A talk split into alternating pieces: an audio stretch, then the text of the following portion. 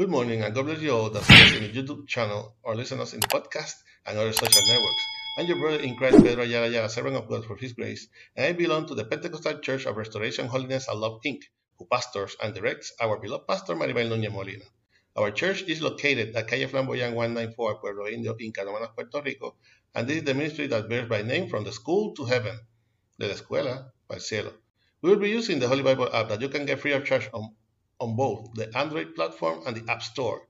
The verse of the day is in Psalm 59:16. Psalm 59:16. This is the International Standard Version and reads like this: The powerfully Word of God is read in the name of the Father, the Son, and the Holy Spirit. Amen. But I will sing your power, and in the morning I will shout for joy about your gracious love. For you have been a fortress for me and a refuge when I am distressed. Again, but I will sing your power, and in the morning I will shout your, your joy for joy about your gracious love. For you have been fortress for me and refuge when I am distressed. Please God, continue blessing your already blessed word. Prayer asking to be delivered from enemies. This was the story when King Saul of Israel was angry with envy and jealousy when his guards sent his guards to guard the house of David, the anointment of God, to catch him and kill him.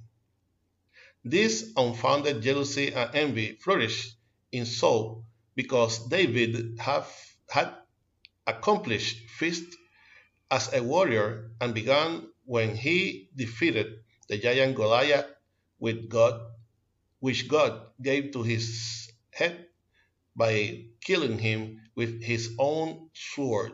David, from that day on, was admired and exalted over figure of King Saul.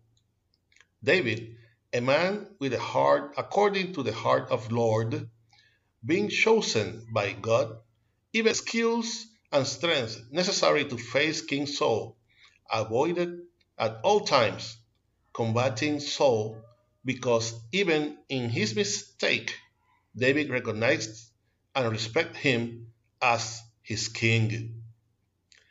We, as children of and servants of God, of God, have faced and will face injustice in circumstances where those who persecuted us will do so in knowledge or without knowing that they commit an injustice.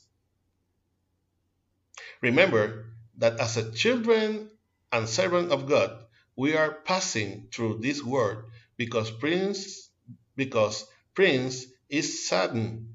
May the Lord rebuke him, so that he will never satisfy that we live in peace and will seek a way for them to persecute us, uh, that we are not happy, to take away the joy that Christ gives us. Guide yourself by the Holy Ghost.